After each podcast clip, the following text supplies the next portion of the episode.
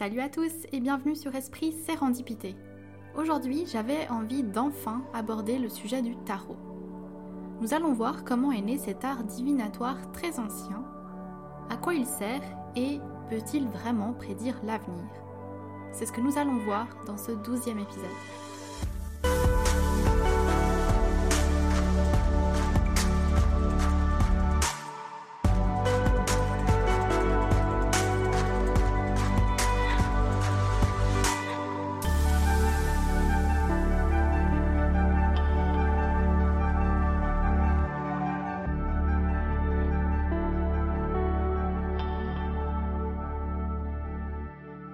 Bienvenue dans ce douzième épisode. J'aimerais tout d'abord remercier les nouvelles personnes qui se sont abonnées à mon podcast et vous souhaiter la bienvenue. Ça me fait vraiment plaisir de voir que ça vous plaît, alors merci. Du coup, aujourd'hui, je me suis dit qu'il était enfin temps de vous parler du tarot. Alors, on a tous eu une fois cette image de la femme dans sa roulotte, un voile sur les cheveux, une boule de cristal pas loin et une dizaine de bagues aux doigts. Et j'avais vraiment envie de casser cette image et vous raconter plus en détail comment cet art divinatoire est né, comment on s'en sert aujourd'hui et mes expériences personnelles.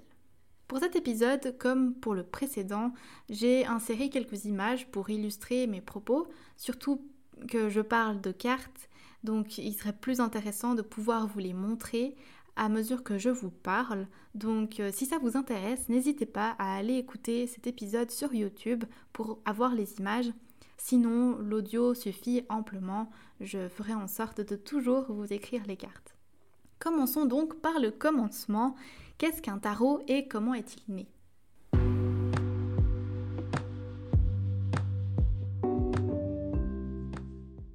Le tarot, c'est un jeu de 78 cartes qu'on utilise pour obtenir des réponses et des conseils. Il est constitué de 22 cartes dites majeures et de 56 cartes dites mineures. Je vous expliquerai dans la deuxième partie de cet épisode quelques significations. Pour répondre à la question qui vous trotte dans la tête depuis le début de cet épisode, est-ce que le tarot prédit l'avenir? Eh bien en fait, oui et non. C'est un peu plus compliqué que ça. Dire que le tarot ne sert qu'à prédire l'avenir, c'est un petit peu passer à côté de tout ce qu'il peut faire, alors qu'il est utilisé pour quelque chose de bien plus intéressant que juste pour des prédictions. On le sait, et c'est ce que le développement personnel et la spiritualité essayent de mettre en avant, nos ennuis ne viennent pas de l'avenir ou du fait qu'on ne le connaisse pas. Nos problèmes viennent de ce moment présent. Demain est la conséquence immédiate d'aujourd'hui. Donc, si nous nous efforçons de mieux comprendre le présent, et surtout si nous nous comprenions mieux nous-mêmes, nous saurions quoi faire et garantir un futur plus chouette à vivre. Notre problème, c'est que nous sommes tous emmêlés dans nos pensées, dans nos projections du futur et aussi dans nos programmations inconscientes, dans nos conflits internes et nous avons du mal à savoir où est notre place dans cette vie et à déterminer ce que l'on veut réellement. Le tarot va nous aider à y voir plus clair dans notre situation présente en la représentant sur la table, bien à plat, d'une façon à laquelle on ne s'attendait pas. Vraiment, le tarot a été fabriqué de manière extrêmement intelligente et c'est ça qui me fascine, c'est toute la construction qu'il y a eu derrière, toute la réflexion, tous les détails des cartes ont leur importance et chaque carte nous amène à une réflexion plus profonde des choses. J'ai un réel problème avec les prédictions et avec le fait que certaines personnes disent que le tarot prédit l'avenir et qu'il est fait à 100% pour ça et c'est tout. Une prédiction, ça enferme, ça déresponsabilise. Euh, une prédiction, c'est ah, il va se passer ça et voilà, tu n'as rien à faire.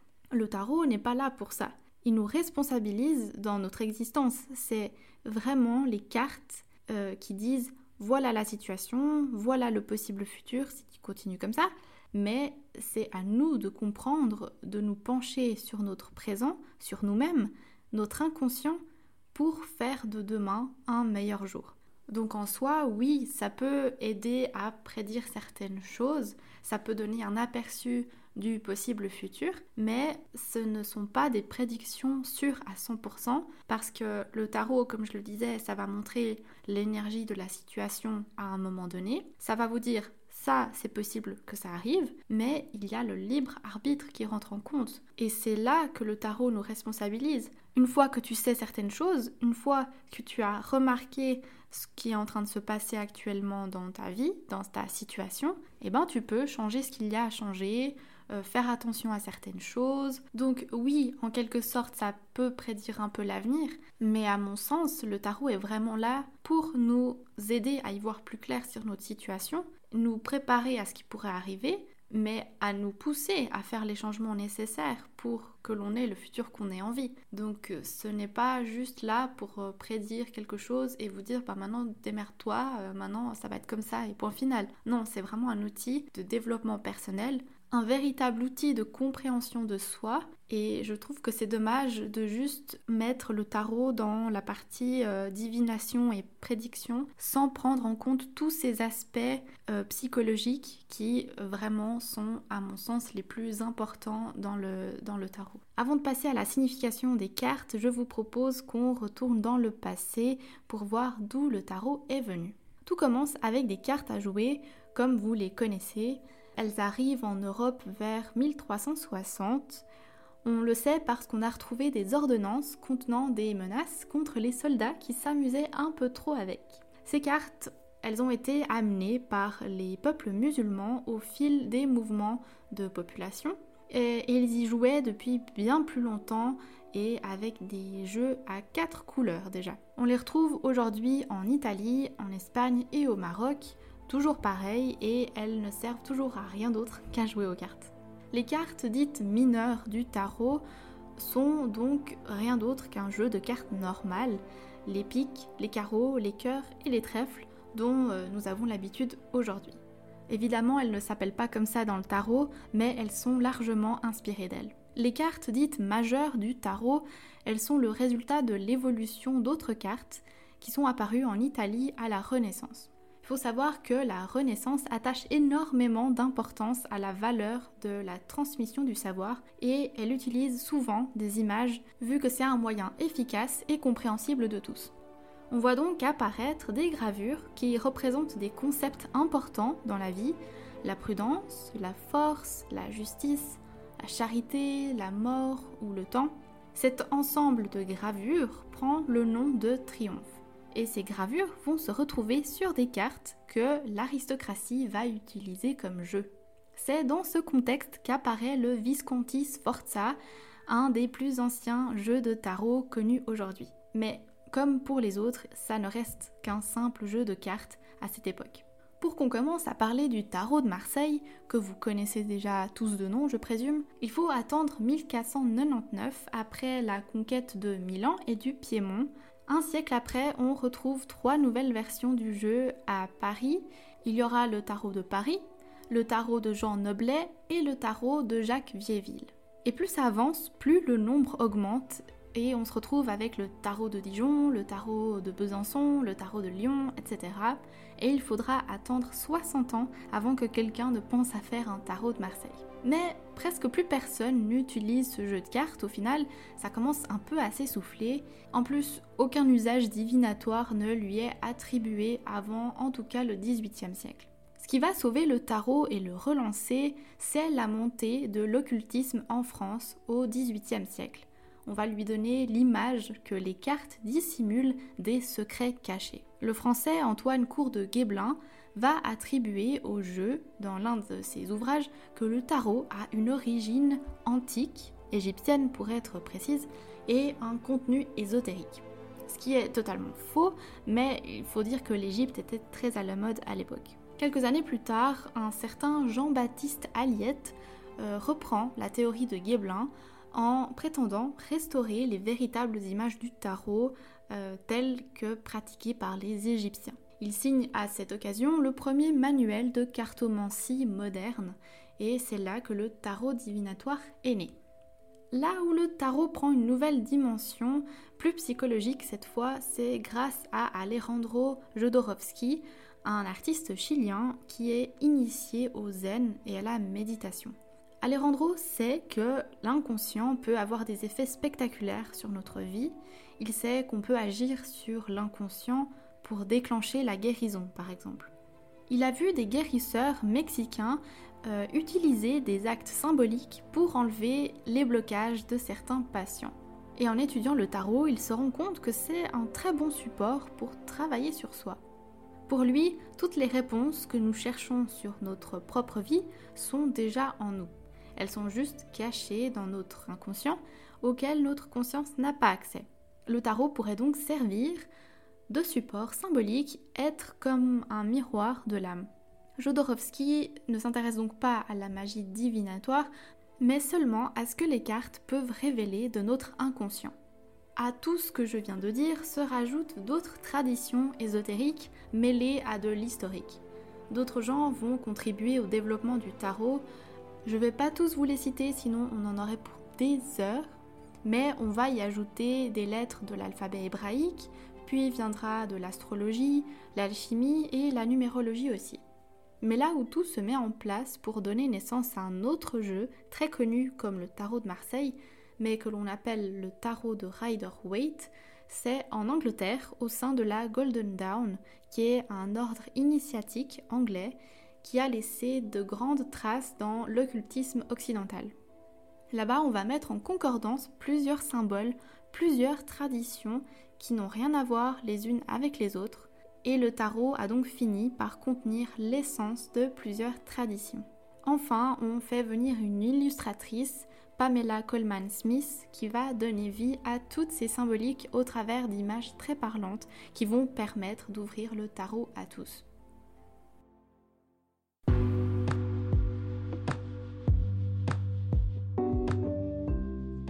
Alors maintenant que vous connaissez un peu l'historique du tarot, je vous propose d'aborder comment on l'utilise et aussi les grandes significations.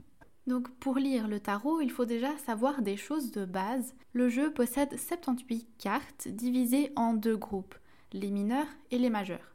Les majeurs sont composés de 22 cartes. Ces cartes vont évoquer les grandes étapes ou leçons de la vie. Les majeures, elles vont vraiment parler de notre place dans le monde, de la trajectoire de notre vie, de ce qui fait notre bonheur ou malheur, euh, vraiment au plus profond de nous. Elles vont représenter ce qui est commun à tous les hommes dans l'existence, euh, vraiment au-delà de la culture et de la langue. C'est vraiment les grandes étapes de la vie que chacun traverse. Et en fait, ces étapes, c'est des étapes, comme je disais, universelles commune à tous et c'est euh, les étapes vers la compréhension de soi, vraiment tout ce voyage de développement personnel et un peu spirituel. D'ailleurs, si on les regarde, on voit que ça forme comme une sorte d'histoire. Si on les met tout à plat, les 22 cartes, on voit que ça forme une histoire que l'on peut suivre du début à la fin. Mais je reviendrai dessus un peu plus tard. Les cartes dites mineures sont des cartes qui vont faire référence à des décisions ou des actions du quotidien. Donc ce pas des grandes euh, expériences de vie, mais elles vont vraiment euh, représenter différents aspects de notre expérience dans le monde, que ce soit la joie, les difficultés, euh, les réflexions, les angoisses, la stabilité, etc.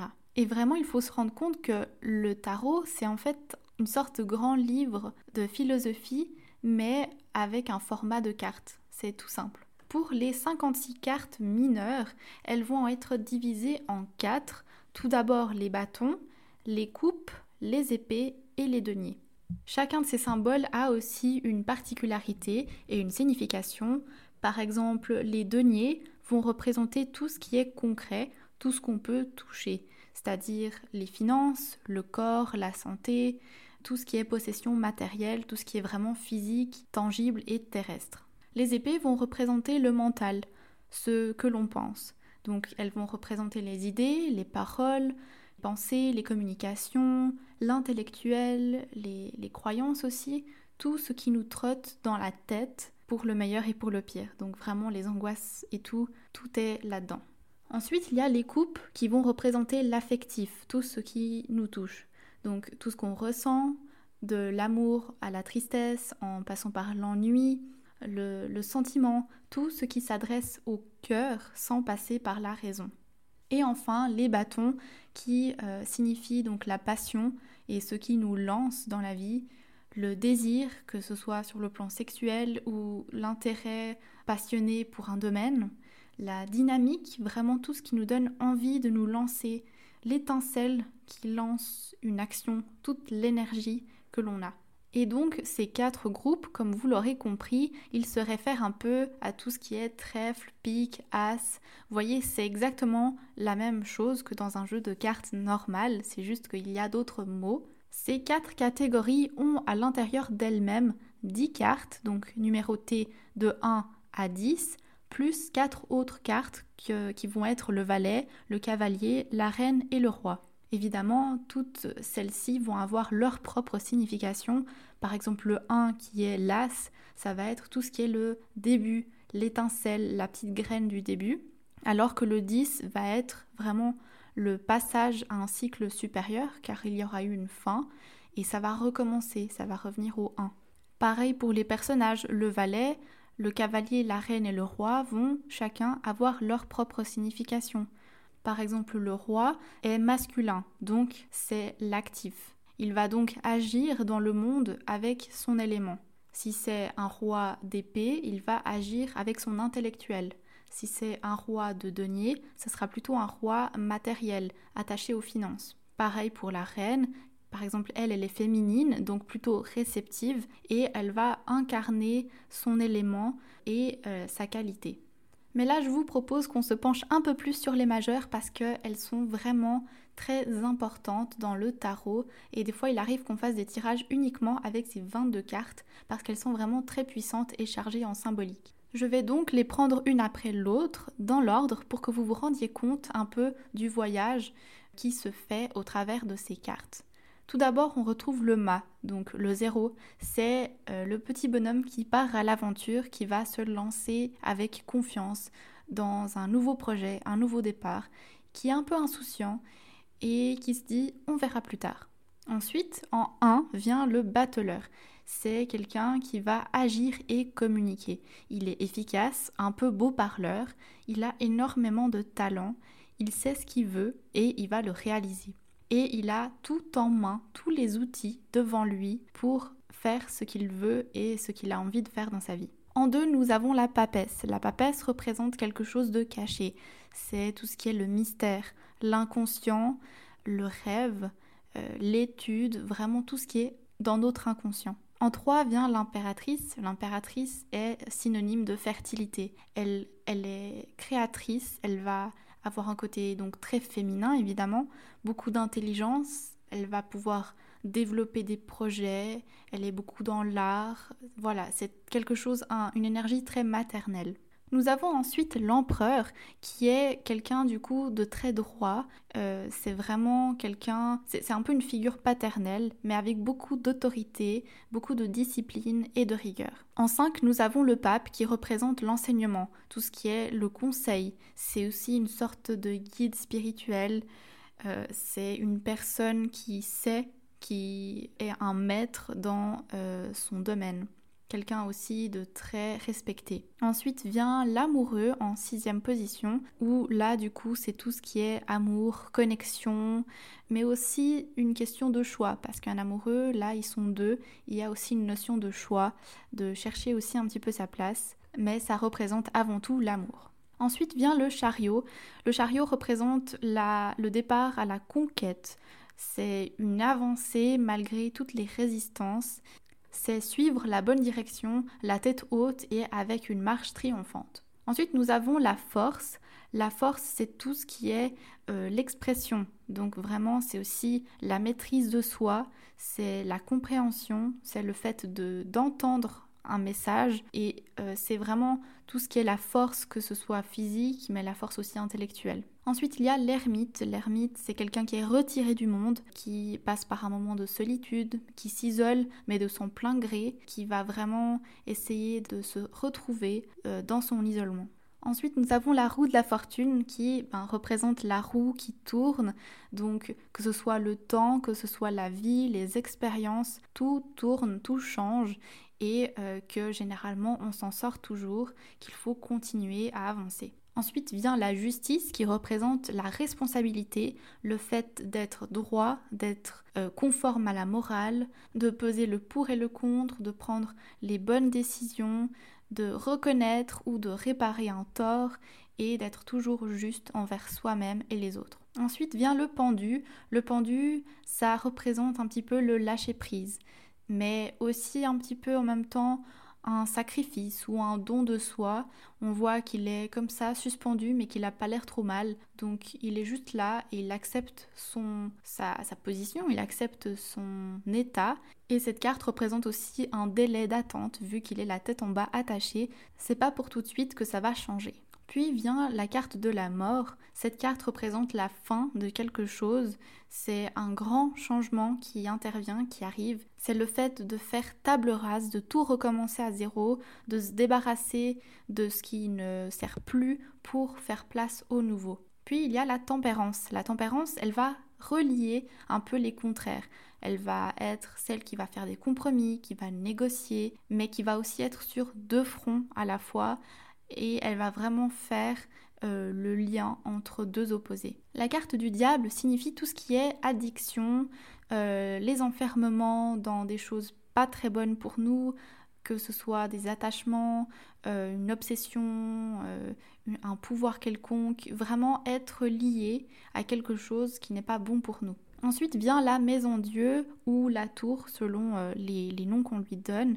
C'est la carte un peu de la destruction, d'un choc quelconque qui va tout chambouler, une remise en question de tout, le fait de vraiment d'avoir un monde qui s'écroule. Ensuite vient l'étoile. L'étoile est une carte d'espérance qui va vraiment euh, apporter de la sérénité, euh, qui va apporter donc de l'espoir et du bonheur. Et c'est aussi une carte où l'on donne sans vraiment attendre en retour. La carte de la lune représente tout ce qui est notre inconscient, donc les épreuves angoissantes, des illusions, des cauchemars parfois, des parts d'ombre que l'on a en nous, tout ce qui est un petit peu nos peurs. La carte du soleil représente le bonheur, c'est vraiment rayonner, c'est être réalisé dans sa vie, se réjouir, c'est la chaleur, la clarté, c'est le fait de briller, c'est vraiment une carte pleine d'énergie positive et lumineuse. En avant-dernier, nous avons le jugement.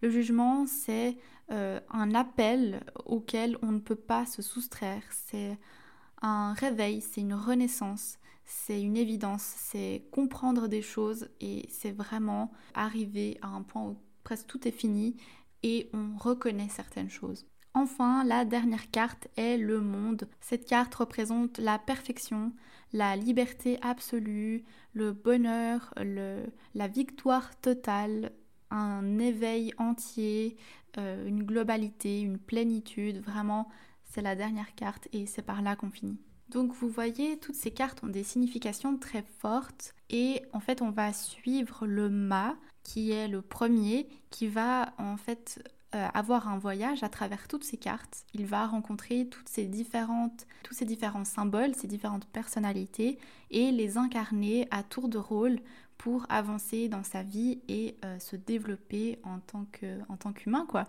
Et une fois qu'on a appris à peu près les grandes significations, en tout cas des 22 arcanes majeures, ensuite on peut toujours s'aider avec un livre pour les 56 mineurs parce qu'il y en a vraiment beaucoup, on va pouvoir commencer à tirer le tarot. Alors là, ce qu'il faut faire, c'est déjà définir un objectif, euh, savoir vraiment pourquoi est-ce que vous voulez utiliser un tarot et dans quel but, et avoir peut-être déjà en tête des questions que vous aimeriez poser. Ensuite, du coup, il faut manipuler le jeu assez souvent. Il faut en fait un peu transférer son énergie dans les cartes. C'est important de, s'approprier le jeu, de vraiment qu'il devienne le nôtre. Et euh, c'est extrêmement important de pas le prêter non plus, de pas laisser quelqu'un d'autre faire le tirage avec. Ça, c'est quelque chose que j'ai lu beaucoup et qu'on m'a souvent dit. Votre jeu, c'est le vôtre. Euh, pareil pour les oracles. Je ferai un autre épisode là-dessus, mais euh, ces jeux-là sont personnels. Vous pouvez faire des tirages pour d'autres personnes, mais il faut en aucun cas les prêter euh, pour qu'eux-mêmes fassent des tirages. Ensuite, vous pouvez vous installer confortablement. Vous, vous faites vraiment comme vous voulez. Il n'y a pas de règles. Le mieux, c'est vraiment d'être dans un endroit calme où vous pouvez quand même être assez concentré parce qu'il va falloir que vous posiez la question dans votre tête ou à voix haute, peu importe, mais que vous ayez vraiment en tête cette question et uniquement cette question pour éviter de fausser euh, tout ça avec votre inconscient. Essayez d'être le plus neutre possible aussi vis-à-vis de la réponse qui pourrait être apportée. Essayez de faire votre tirage sur une table blanche ou, bien une, une, nappe de couleur unie, histoire que vous soyez vraiment bien concentré sur les dessins parce qu'elles sont déjà très chargées. Donc si vous faites un tirage sur une nappe avec plein de dessins, ça va vraiment vous déconcentrer. Ensuite, vous allez pouvoir choisir le type de tirage qui vous convient selon euh, votre question, ce que vous voulez savoir. Un tirage, c'est, euh, ça, se réfère en fait à la disposition de vos cartes. Donc que ce soit des cartes alignées, que ce soit des, les cartes en forme de croix, en forme de triangle, peu importe. Chaque position de carte a euh, une signification. Donc peut-être qu'une carte va parler du présent, une du passé, une du futur, une du problème, une de la solution. Vous voyez, il faudra juste définir à l'avance. Soit vous prenez un tirage qui existe déjà, soit vous le faites vous-même. L'important, c'est que chaque euh, carte soit placée à un endroit précis et que vous ne changiez pas d'avis euh, en plein milieu. Il faut vraiment que vous soyez clair dès le départ. Et une fois que vous avez posé votre question de façon très concentrée dans votre tête, vous effectuez le tirage. Là aussi, vous le faites un peu comme vous le voulez. Moi, personnellement, je mélange plusieurs fois et soit je les étale devant moi une fois que je sens que c'est bon, soit les cartes vont un petit peu sauter, on va dire, quand je fais mon mélange. Il y en a une ou plusieurs euh, qui vont sauter, qui vont en fait glisser de mes mains, mais si je sens que c'est pas moi qui ai fait l'erreur, on va dire, ou que j'ai mal mélangé, des fois il se peut que les cartes sortent toutes seules parce que ben il fallait que ce soit celle-ci qui sorte et qu'inconsciemment, eh ben, euh, bah, il fallait qu'elle sorte quoi. Lorsque j'étale le jeu devant moi pour faire le tirage comme ça, j'utilise ma main gauche pour prendre les cartes euh, parce qu'elle représente l'intuition et la réceptivité, vraiment tout ce qui est plus sensible, euh, par opposition à la main droite qui est plutôt le siège de la logique. Et euh, c'est vraiment avec celle-là que j'utilise pour écrire et tout ça, donc je me suis dit que la main gauche est peut-être plus sensible à ça. Voilà, c'est. Je l'ai lu dans plusieurs livres, donc moi je l'utilise comme ça, mais après chacun son truc. Pour tirer les cartes, il faut essayer d'y aller vraiment au feeling quand vous voyez qu'une carte vous appelle euh, ben vous la prenez, ça sert à rien de trop réfléchir, le but c'est vraiment de laisser l'inconscient prendre le dessus et d'éviter de trop réfléchir. Une fois que vous avez les cartes posées dans leur position attribuée euh, tout au départ, eh ben, il va falloir essayer d'interpréter. Et c'est là où c'est des fois compliqué parce qu'il ne suffit pas juste d'interpréter une carte avec sa signification, il faut l'interpréter avec toutes les autres cartes que vous avez tirées. C'est ça qui va rendre le jeu plus juste la signification va vraiment dépendre des cartes à côté euh, des autres cartes. Et ce que je n'ai pas précisé, c'est que les cartes vont avoir euh, une signification opposée si elles sont inversées. Donc si vous les tirez à l'envers, donc la tête vers le bas, elles vont avoir une autre signification que si elles avaient été tirées à l'endroit. C'est pour ça que ça rend vraiment le jeu de tarot hyper complexe et qu'il faut vraiment s'entraîner plusieurs fois. Moi personnellement, je l'ai vraiment tiré beaucoup de fois pour moi avant de le tirer pour les autres parce que je voulais vraiment que chez moi ça fonctionne déjà. Et euh, quand je me suis lancée dans le tarot, c'était vraiment à un moment où j'étais vraiment pas bien et je savais plus trop quoi me raccrocher. Euh, rien de grave, hein, mais on passe tous par ces moments-là où on est un peu perdu dans notre vie et j'avais besoin de d'être rassurée, j'avais besoin de comprendre certaines choses, j'avais pas les réponses à tout, je comprenais pas pourquoi certaines choses s'étaient passées comme ça. Et euh, j'étais un petit peu dans le flou, dans le déni de certaines choses. Donc je me suis dit OK, je m'achète un jeu de tarot, je vais un peu reprendre tout ça en main. Et c'est vrai que dès les premiers tirages, j'ai été assez choquée euh, des résultats parce que au départ, pour être, euh, parce que j'étais quand même un peu sceptique, il faut se l'avouer, j'ai commencé simplement par poser la question euh, quelle est ma situation actuelle et qu'est-ce qui s'est passé? Donc vraiment, les cartes ne peuvent pas mentir. Et je savais que ce qui s'était passé, c'était pas quelque chose de, très cool. Donc si elle me sortait la carte du soleil, ben j'aurais été hmm, non, c'est faux. Donc euh, j'ai été vraiment surprise que sur les 78 cartes, il y avait exactement les cartes qu'il fallait pour représenter ma situation. Et euh, vraiment, c'était sur 78 cartes et je, n'ai pas triché. Il fallait absolument que je me fasse moi-même cette expérience pour savoir si oui ou non je pouvais continuer à travailler avec cet outil ou, si c'était du bullshit, excusez-moi du terme. Mais voilà, donc suite à ça, j'ai fait d'autres tirages. Euh, et après j'en ai fait pour mes amis aussi et ils sont tous avérés euh, plutôt justes. Donc je suis vraiment super contente. Après, il faut savoir que ça dépend aussi beaucoup de l'état de émotionnel dans lequel vous êtes. Si vous faites un tirage un peu trop dans l'émotion, euh, ou parce que vous êtes énervé, parce que vous êtes triste, mais que vous êtes vraiment submergé par vos émotions, ça va pas marcher en fait, parce que vous allez vraiment trop mettre d'attente sur ce que vous voulez voir arriver, vous voulez voir apparaître sur les cartes, que ça va tout fausser. Et le but, c'est vraiment de prendre du recul par rapport à la situation que vous vivez et euh, ensuite de faire le tarot quand vous êtes un peu plus neutre.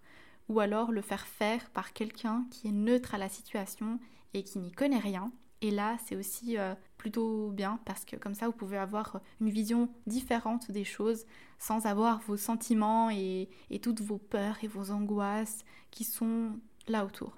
Donc voilà, le tarot c'est vraiment un outil hyper intéressant au niveau du développement personnel, mais aussi de tout ce qui est psychologique, parce qu'il nous fait nous poser des questions vraiment, vraiment profondes, d'aller au fond des choses, de ne pas juste s'attendre à ce que tout nous vienne comme ça. Des fois, il faut vraiment rentrer à l'intérieur de nous, aller voir ce qui se passe, comprendre, comme je disais au départ, le présent pour vraiment garantir que notre futur aille mieux. Et ce que j'aime réellement dans le tarot, c'est le fait que tout ça, je le sais déjà, je le sais dans mon inconscient, c'est juste que du coup les cartes vont ressortir certaines choses et je vais devoir travailler, je vais devoir aller voir la signification, je vais devoir me poser des questions, je vais devoir faire des liens avec ce qui se passe dans ma vie et ça va vraiment me permettre de, de sortir de ma passivité, on va dire, et de me poser des questions et de voir ce qui cloche, ce qui va bien, ce qui va pas bien. Donc que vous soyez intrigué parce que vous pensez que c'est quelque chose de mystique ou que vous pensez euh, que c'est un outil psychologique très intéressant, dans tous les cas, le tarot est vraiment pour tout le monde. Il n'y a pas besoin d'avoir un don ou d'être voyant pour l'utiliser. Euh, certains ont des dons, ils l'utilisent parce que c'est un support, mais sinon il va aussi permettre de développer votre propre intuition parce que en regardant les cartes, vous allez avoir des intuitions. Vous allez vous dire ah cette carte, je sais pourquoi elle est là, c'est pour tel aspect de ma situation, je sais à qui ou à quoi elle se rapporte. Et c'est des choses qui vous viennent vraiment d'un claquement de doigts et c'est ça l'intuition, c'est là où elle va vraiment faire une grande partie du boulot et où euh, c'est bien après d'avoir un manuel sur lequel s'appuyer pour les significations, mais l'intuition est vraiment là pour vous guider et le tarot est juste là pour exposer sur la table ce qui se passe dans votre tête. Donc voilà, sur ce, c'était encore un très grand épisode, j'espère qu'il vous aura plu et que ce n'était pas trop long ou en tout cas que c'était intéressant au moins. si vous avez envie que je fasse un autre épisode avec les significations vraiment plus en profondeur des cartes, je peux le faire. N'hésitez pas à me laisser un commentaire ou à venir m'écrire. Sinon, si cet épisode vous a plu, n'hésitez pas à vous abonner, à me laisser un petit commentaire ou un like. Et on se retrouve la semaine prochaine. D'ici là, prenez soin de vous et à bientôt.